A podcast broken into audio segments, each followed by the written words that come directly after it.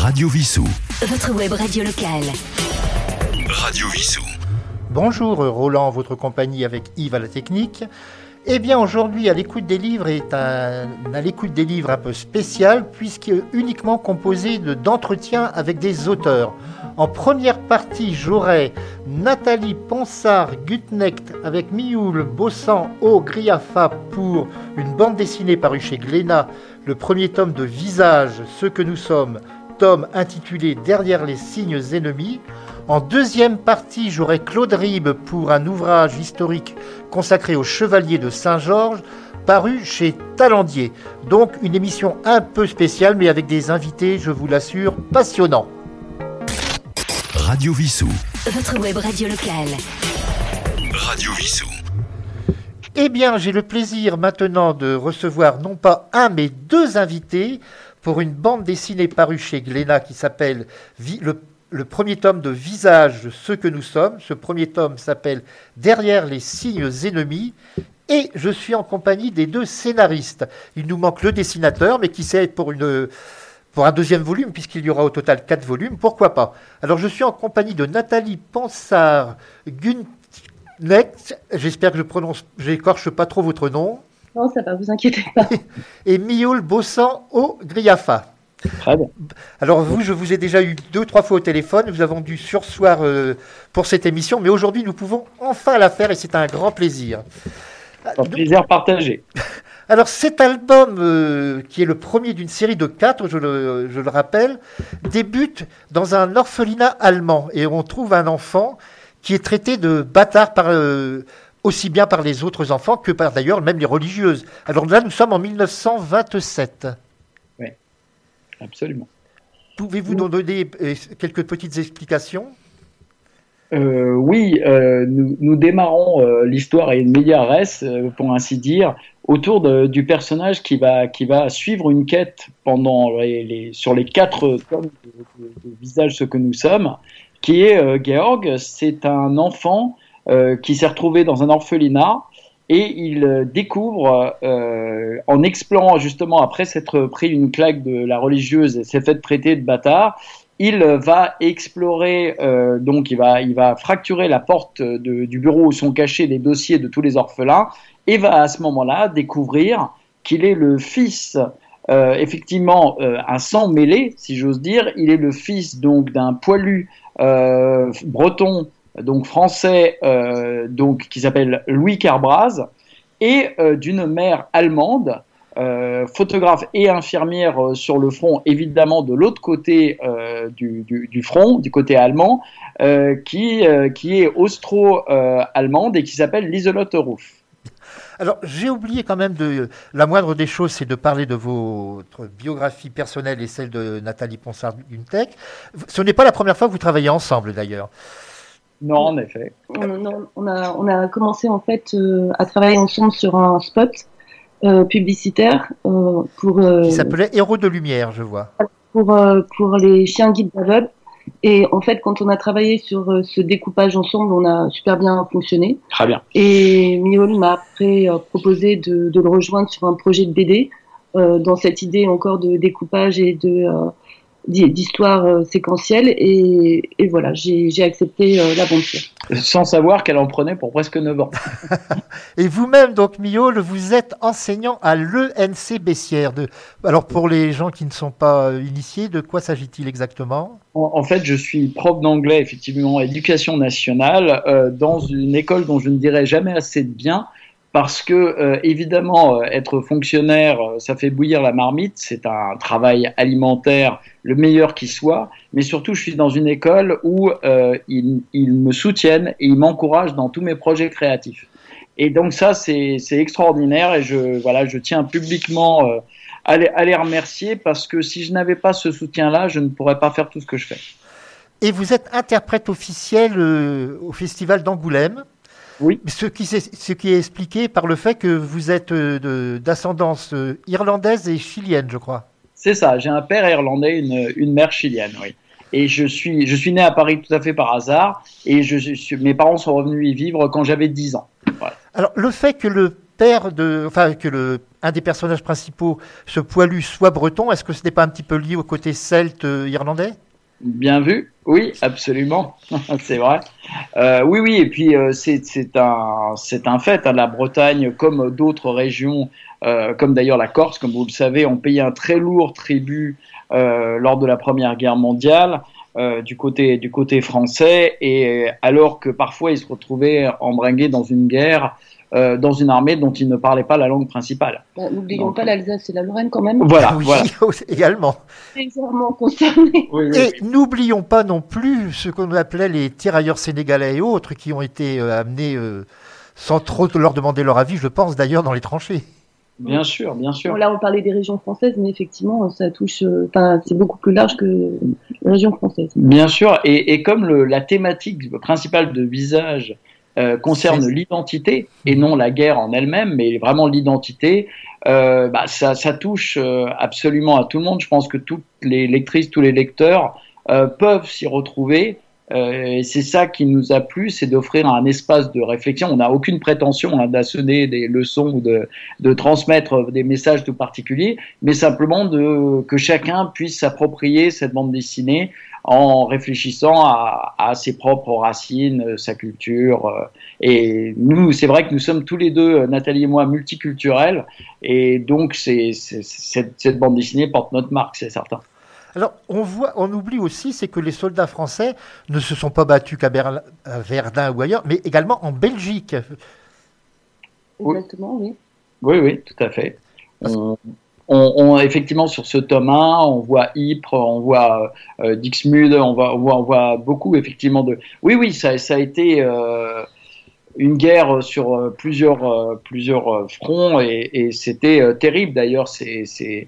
Il y a, y a, je, pense qu'Aurélien, avec son, son art pictural, arrive à, très, très bien rendre cette sorte de de no man's land de boue et de voilà quasiment un élément presque liquide euh, qui devait être terrifiant à l'époque. Alors, vous avez parlé de Ypres, et je crois que c'est à Ypres qu'on a expérimenté le fameux gaz euh, moutarde euh, qui a fait tellement de dégâts. Les, et beaucoup, même de survivants, tout le reste de leur vie ont été euh, handicapés, sont devenus invalides à cause de ces gaz. Tout à fait. Bah, ils, ils ne s'en sont jamais remis, bien sûr. Mais c'était une guerre. c'était effectivement la première guerre vraiment mondiale. Et euh, bon, ça, ça paraît une platitude de le dire, mais où euh, justement toute l'horreur. Jusque-là, je pense que certaines personnes pouvaient en- encore avoir une idée d'une guerre noble entre euh, entre guillemets. Euh, on disait euh, de ses ancêtres, ah mon grand-père a fait une belle guerre. Moi, j'avais vu ce genre de choses lors de la, la, la guerre de Sedan, par exemple. Mais là, ce n'était plus possible. C'était une telle boucherie, une telle horreur. Euh, et le fait que ce soit une guerre d'enlisement dans les tranchées euh, rendait ça encore plus terrible.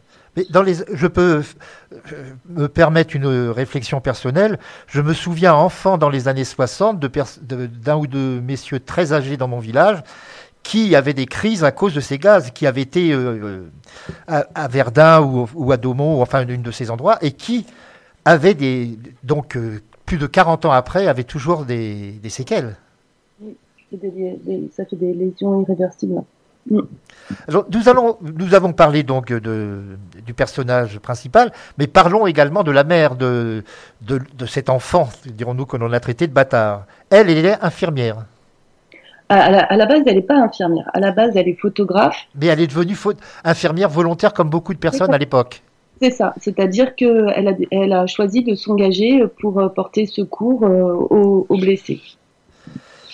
Il va y avoir la, ré- la- cette rencontre euh, bah, sur un champ de... Enfin, c'est dans un endroit religieux d'ailleurs, mais en même temps sur un champ de ruines.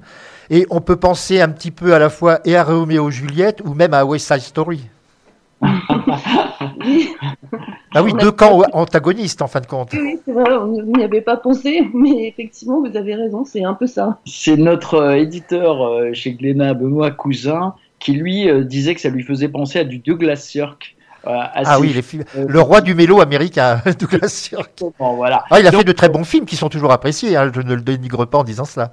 Oui, absolument. Mais nous, si vous voulez, comme c'est très difficile de, de c'était très difficile au départ de présenter le, le projet parce que on, nous sommes tout de suite partis. Au début, nous avons pensé même à six tomes, puis on a vu que c'était impossible, donc on a réduit à quatre.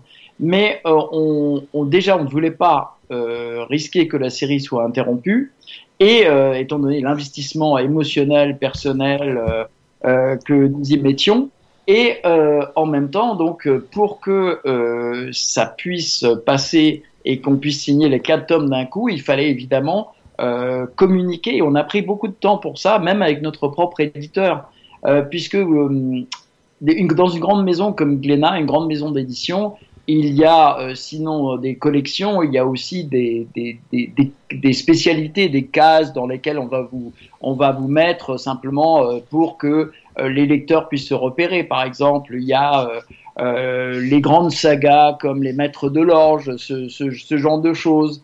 Euh, il y a aussi d'autres, bah, effectivement, par exemple des histoires d'amour. Mais en fait, Visage euh, n'est pas, en dépit de ce qu'on peut imaginer d'après les couvertures, ce n'est pas une saga de guerre réellement, c'est une saga familiale, mais ce n'est pas que ça, c'est une histoire d'amour, il y en a même plusieurs, mais ce n'est pas que ça, c'est vraiment au départ une, euh, une réflexion sur l'identité. Alors, j'ai oublié de préciser, bon là, nous sommes bien sûr aux éditions Glénat, mais vous avez travaillé, vous travaillez également pour Delcourt et Soleil. Enfin, Delcourt Soleil, c'est pratiquement la même maison, mais vous êtes multicarte, dirais-je.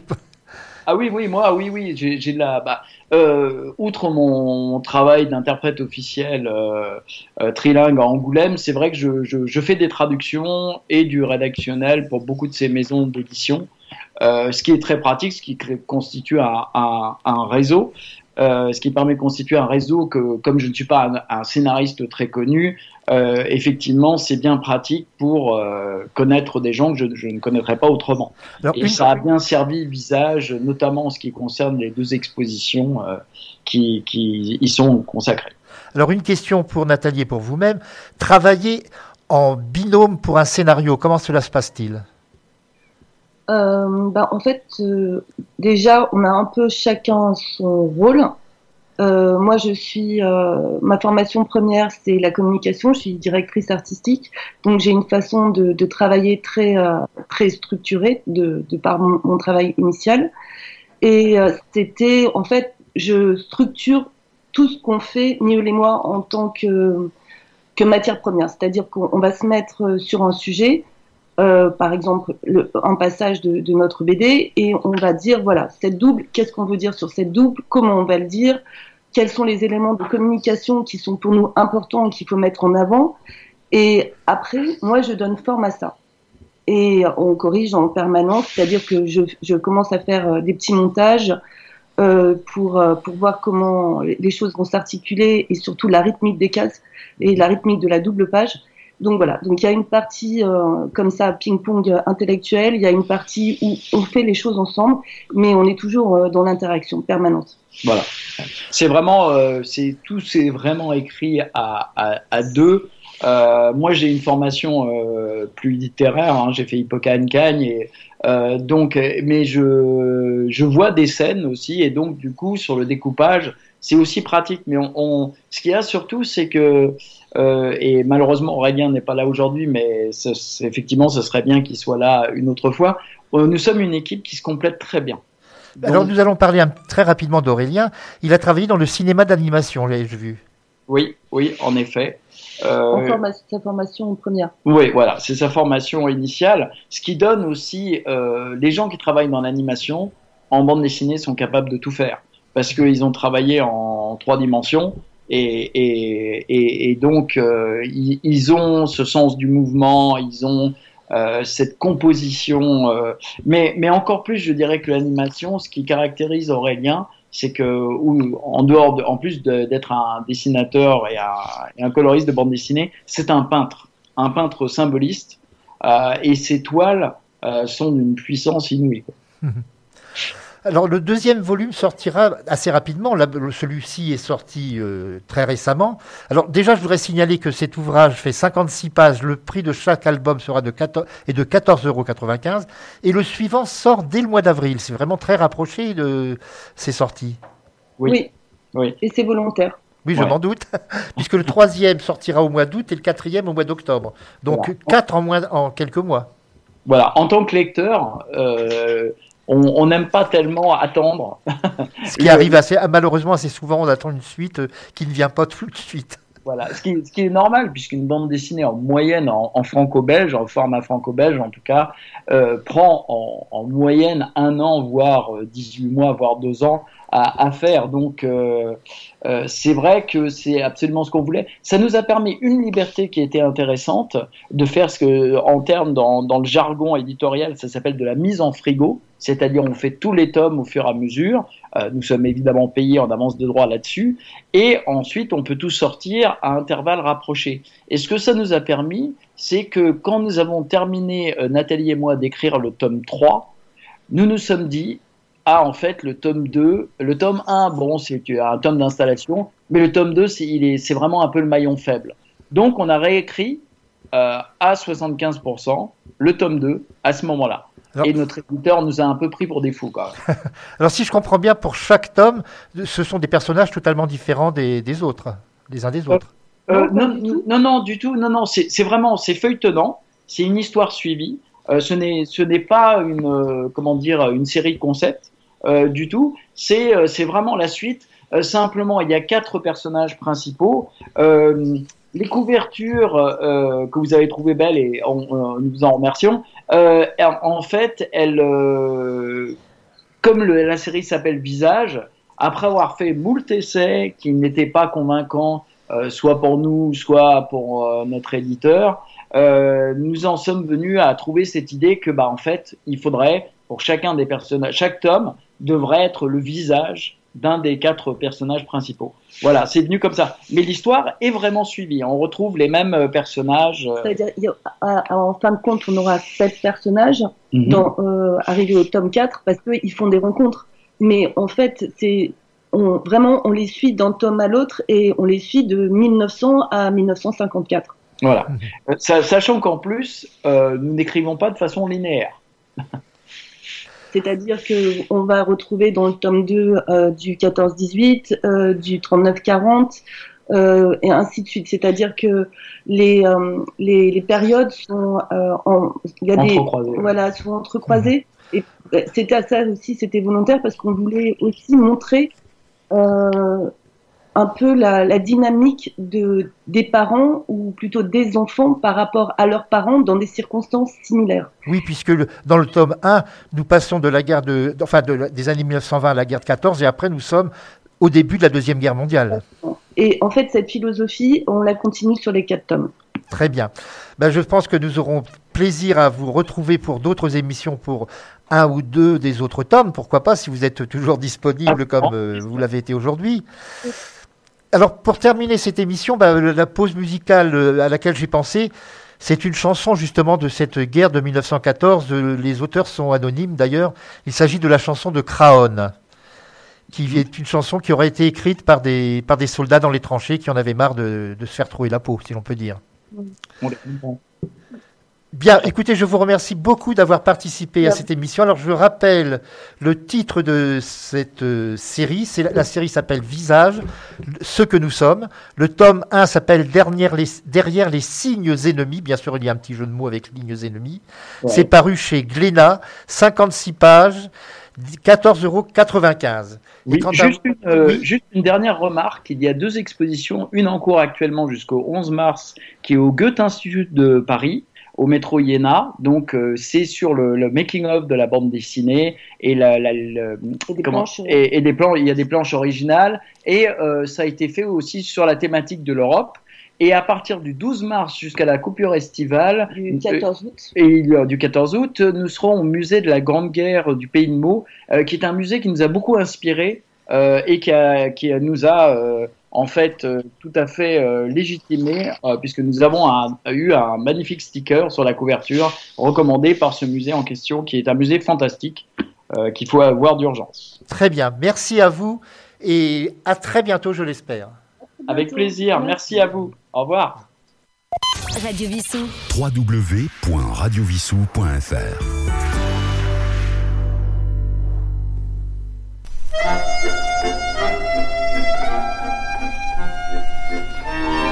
Quand au bout de huit jours, le repos terminé, on va reprendre les tranchées, notre place est si utile que sans nous on prend la pile, mais c'est fini, on en a assez, personne ne veut plus marcher. Et le cœur bien gros comme dans un sanglot, on dit adieu au civelot. Même sans tambour, même sans trompette, on s'en va là-haut en baissant la tête. Adieu la vie, adieu l'amour, adieu toutes les femmes. C'est bien fini, c'est pour toujours de cette guerre infâme. C'est à Caraone, sur le plateau, qu'on doit laisser sa peau. On est tous condamnés, on est les sacrifiés. Huit jours de tranchées, huit jours de souffrance. Pourtant, on a l'espérance que ce soir viendra la relève que nous attendons sans trêve. Soudain, dans la nuit et dans le silence, on voit quelqu'un qui s'avance. C'est un officier de chasseurs à pied qui vient pour nous remplacer. Doucement, dans l'ombre, sous la pluie qui tombe, les petits chasseurs vont chercher leur tombe. Adieu la vie, adieu l'amour, adieu toutes les femmes. C'est bien fini, c'est pour toujours de cette guerre infâme. C'est à Craonne, sur le plateau, qu'on doit laisser sa peau. On est tous condamnés, on est les sacrifiés. C'est malheureux de voir sur les grands boulevards tous ces gros qui font la foire. Si pour eux la vie est rose, pour nous c'est pas la même chose. Au lieu de se cacher, tous ces embusqués feraient mieux de monter aux tranchées pour défendre leurs biens. Car nous n'avons rien, nous autres, les pauvres purotins. Tous les camarades sont tendus là pour défendre les biens de ces messieurs-là. Ceux qu'ont le pognon, ceux-là reviendront, car c'est pour eux qu'on crève. Mais c'est fini, car les troufions vont tous se mettre en grève. Ce sera votre tour, messieurs les gros, de monter sur le plateau. Si vous voulez la guerre, payez-la de votre peau.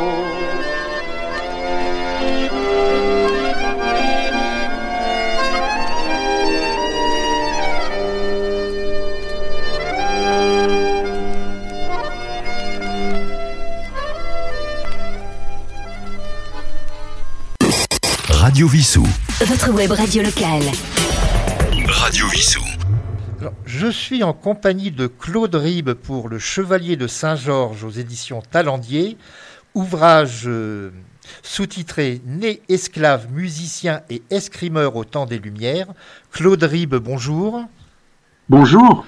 Vous êtes un écrivain, historien, philosophe. Vous avez écrit de, de plusieurs ouvrages, parmi lesquels une biographie du général Dumas, car on oublie souvent que le père d'Alexandre Dumas, euh, son père, qui était lui-même fils d'esclave, euh, fut un général de la République. Mais nous allons aujourd'hui parler du chevalier de Saint-Georges, de Joseph euh, de Bologne, de Saint-Georges. Alors sa famille est d'origine hollandaise. Oui, absolument. Saint-Georges, par sa famille paternelle, fait partie de, de ces, ces Néerlandais qui, après avoir été expulsés de, du Brésil, euh, sont, sont arrivés, pour simplifier, euh, au milieu du XVIIe siècle euh, en Guadeloupe et qui avaient un secret qui était le secret euh, de l'exploitation de, de la canne. Donc ils ont, ils avaient de l'argent aussi ils ont prospéré et les, les Bolognes, ils s'appelaient pas comme ça, ils avaient un nom un peu plus compliqué, mais enfin ils ont ils ont francisé leur leur, leur nom en, se faisant appeler Bologne. Les Bolognes sont installés près de Basse-Terre, euh, sur euh, plusieurs plantations et d'ailleurs il y a toujours une, distillerie qui est voilà qui est qui est l'héritière en quelque sorte de ces de ces plantations Bologne. Alors la mère de, de notre héros, si l'on peut dire, elle est une esclave. Est-ce qu'on connaît l'origine? Est-ce que c'était une première, deuxième génération d'esclaves? Est-ce qu'on le sait?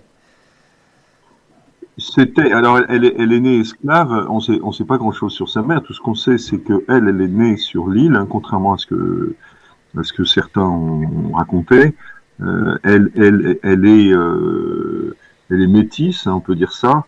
Il y a, on a sa description parce que un, passeport lui avait été délivré à, à, à Bordeaux et euh, on sait très bien euh, comment elle était.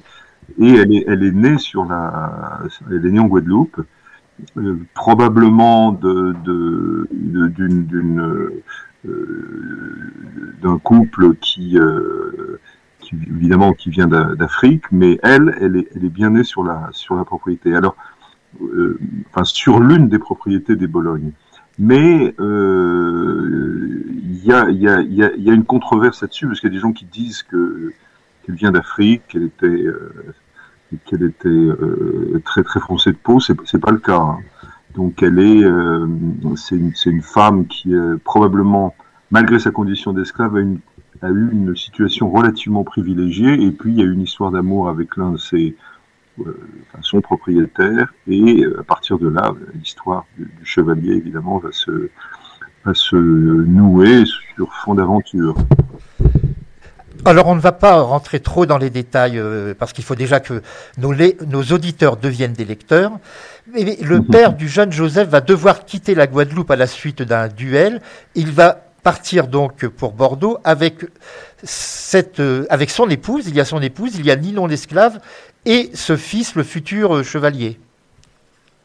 Absolument. alors ce qui est intéressant, bon, je, laisse effectivement au lecteur la, découverte des, circonstances de, l'altercation qui a amené euh, à, un duel, oui, à mort d'homme. Hein. Mais euh, la, la, fuite, euh, la fuite en France est intéressante parce que d'abord parce que ça nous a permis dans les archives de, de, de découvrir. Enfin, ça m'a permis puisque c'est, je crois, je crois être celui qui a qui a découvert il y a quelques décennies déjà le, le, le passage du, du chevalier, et ça nous permet aussi de voir que la, la mère du chevalier de Saint-Georges, bon, qui a toujours sa condition, cette condition d'esclave, est en, finalement en bon terme avec l'épouse officielle euh, de, de, de, Bologne, Georges de Bologne, qui est, qui est, le père du chevalier. Il y a une espèce de ménage à trois. Euh, c'est peut-être pas d'ailleurs un ménage à trois. Euh, il, y a, il y a pour les, les convenances, pour le, le, père du chevalier, Georges de Bologne, est, est, marié, mais bon, euh, visiblement, il a, il a, il y a un accord avec son, son épouse officielle et euh, il vit, euh, il vit notoirement en couple avec cette, cette esclave et ils vont effectivement s'installer très rapidement à Paris. de toute évidence, le, le, chevalier de Saint-Georges a passé une partie de son enfance à Paris avec ses, avec ses parents, on sait même où et il va bénéficier de l'éducation d'un jeune noble de l'époque, euh, équitation, escrime.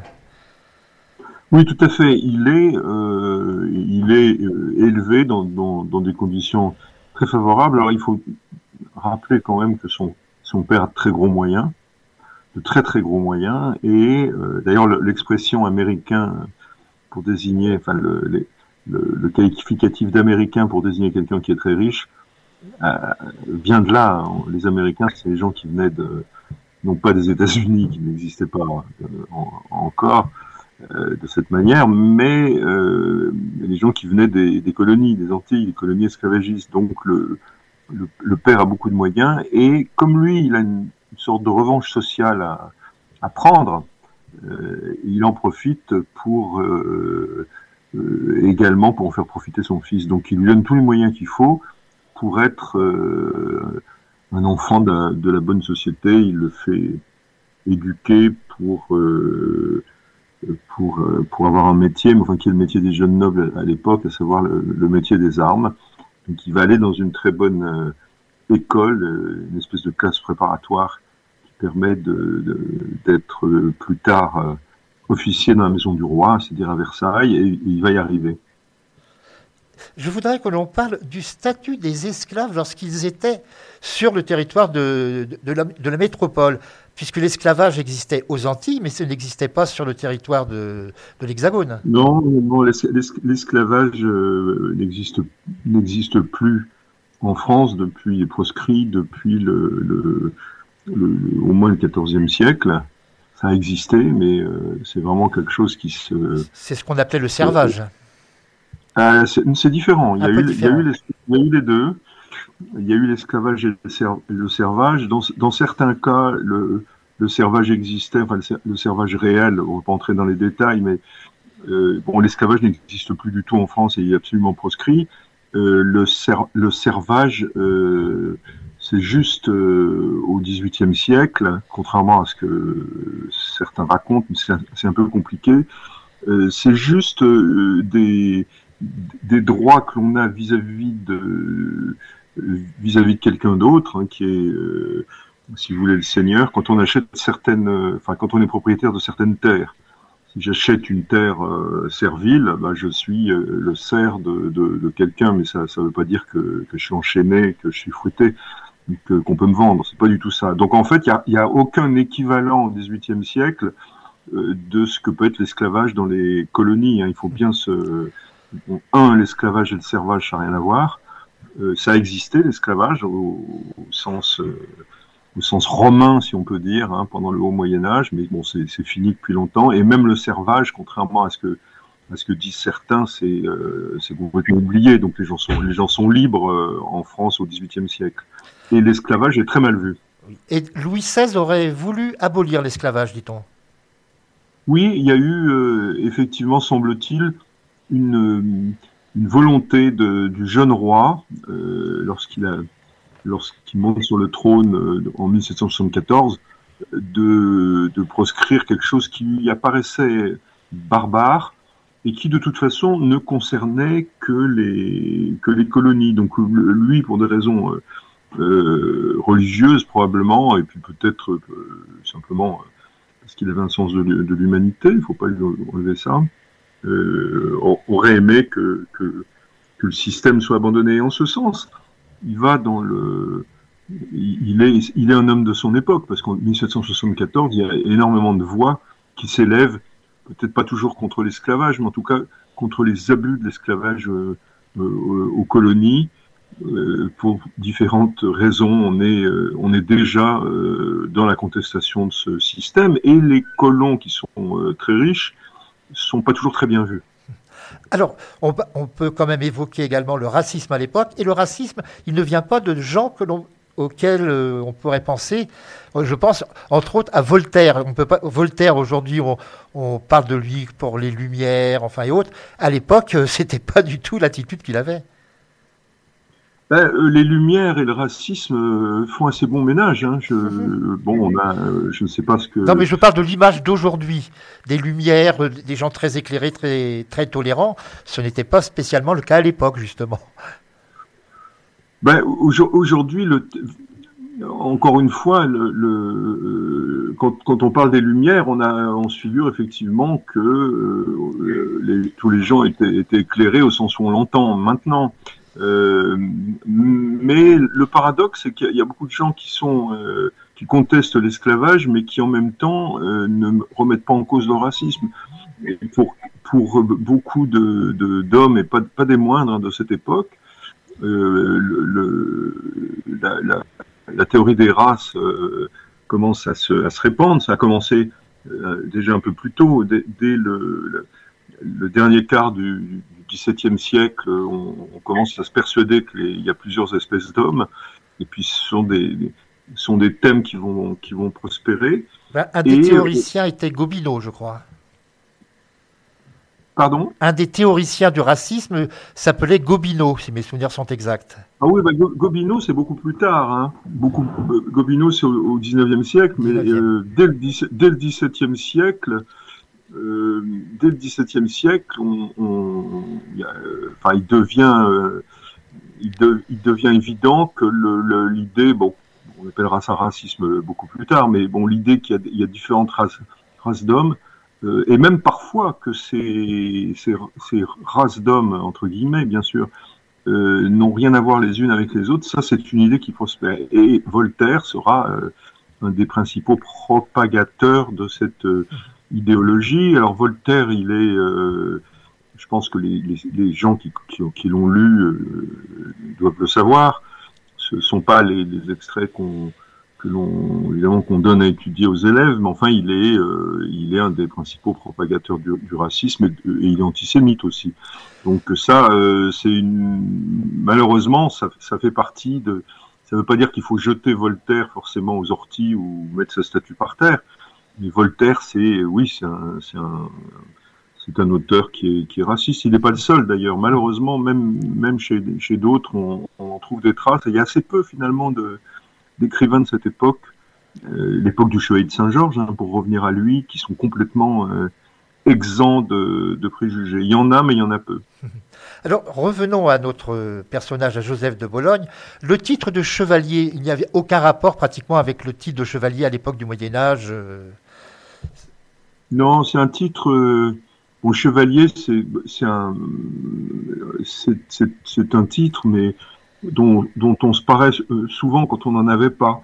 Euh, normalement, un, un, noble à l'époque, euh, il, il, porte le, il porte le, le, le titre d'écuyer. Hein, on dit, euh, on dit des nobles qui sont qui sont écuyers. C'est presque c'est presque automatique. Et on peut effectivement se, se, parer assez facilement du, du titre de chevalier quand, quand on arrive à Paris et que pouvait un peu briller dans la société, mais souvent c'est un peu frelaté. Euh, ce qui est sûr, c'est que Joseph de Bologne, euh, son père lui avait acheté une charge euh, anoblissante. Le père aussi avait une charge.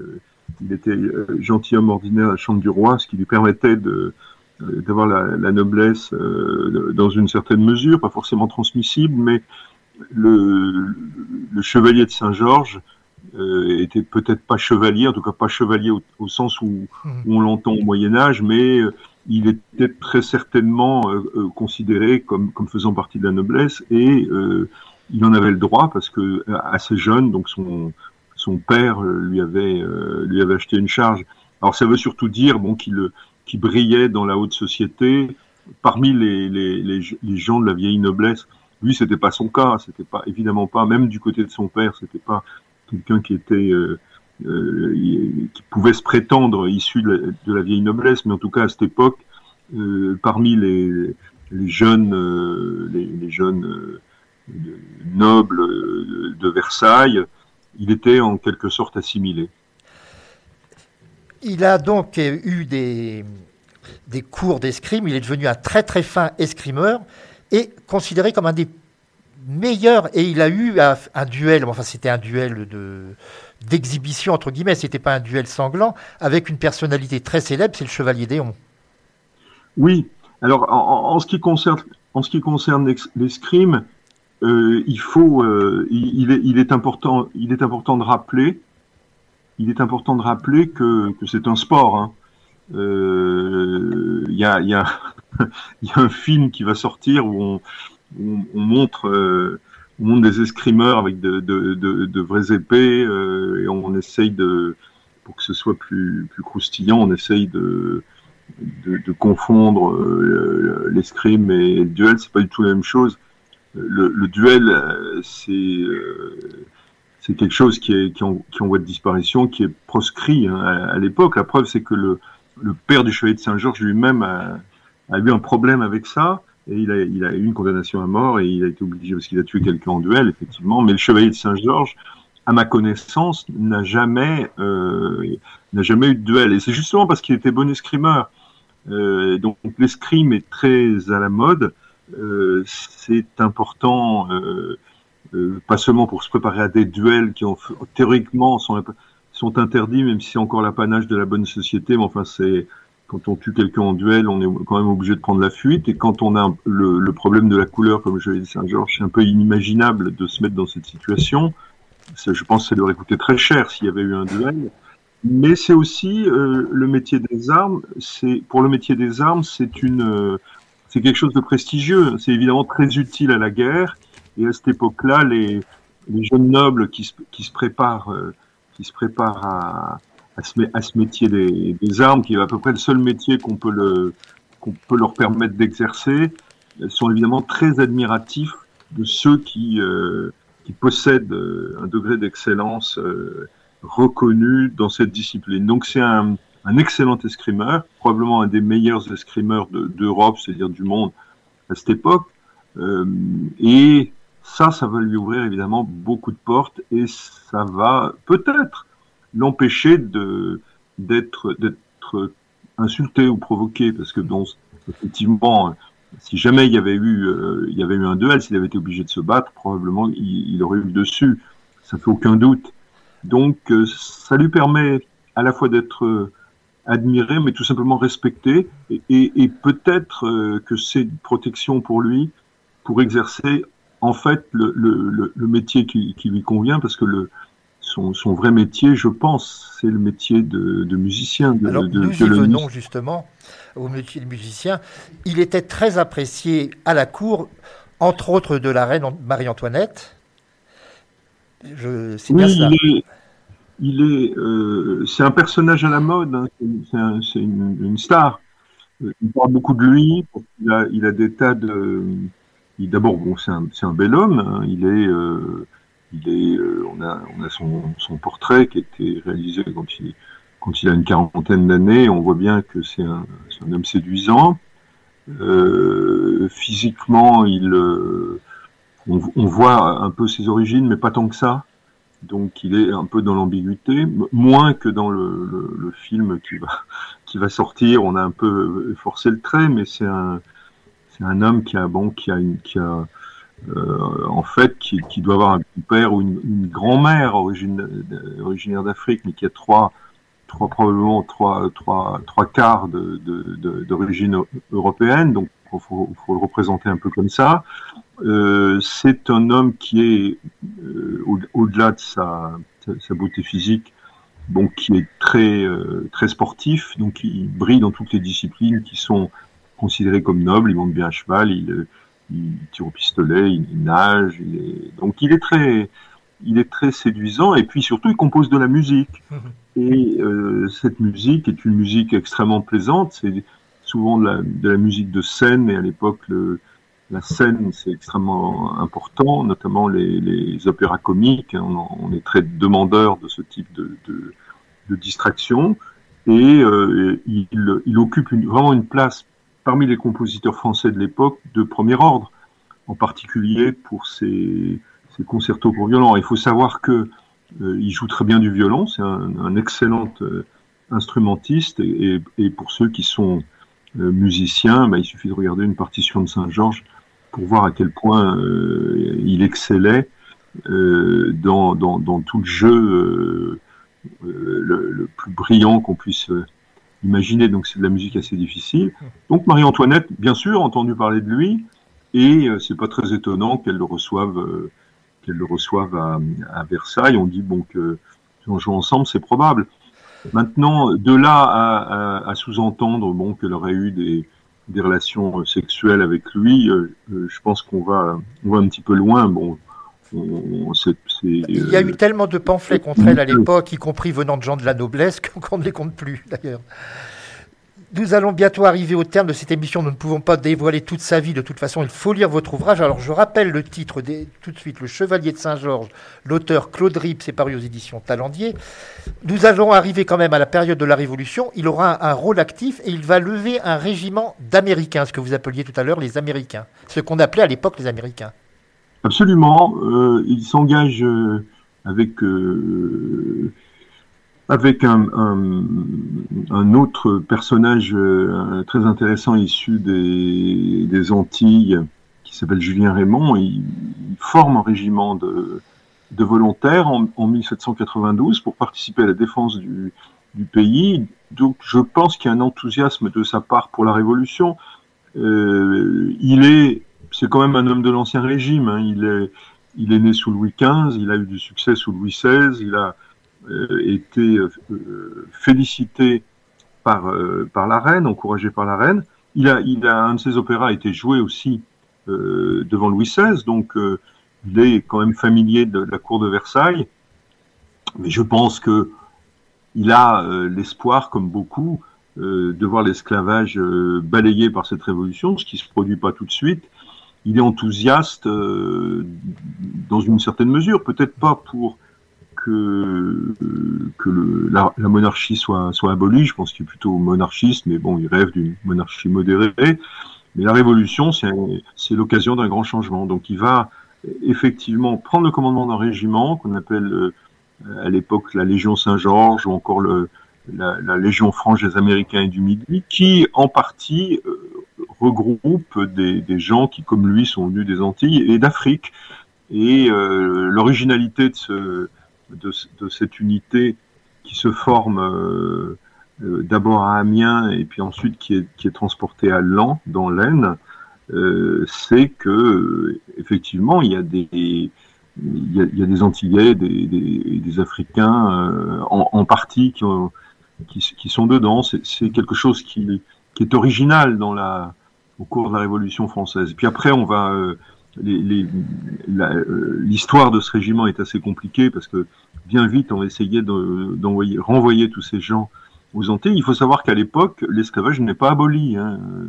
On est en 1792 et l'esclavage ne sera aboli que deux ans plus tard, euh, après d'ailleurs que les, les esclaves se, se soient eux-mêmes révoltés à Saint-Domingue, grosse colonie. Bien, nous allons bientôt arriver à, au terme de cette émission. Il est décédé donc trois ans avant le rétablissement justement de l'esclavage par Napoléon. Euh, quelle aurait pu être sa réaction à l'époque? Bien sûr, bon, on serait presque de faire de la fiction, mais je pense que il n'aurait peut-être pas accepté cela. Bon, il est évident que, il est évident euh, que Saint-Georges était euh, opposé à l'esclavage. Bon, il n'avait pas bien le choix. Alors, quant, quant au rétablissement euh, par Napoléon, bon, je me suis beaucoup exprimé là-dessus.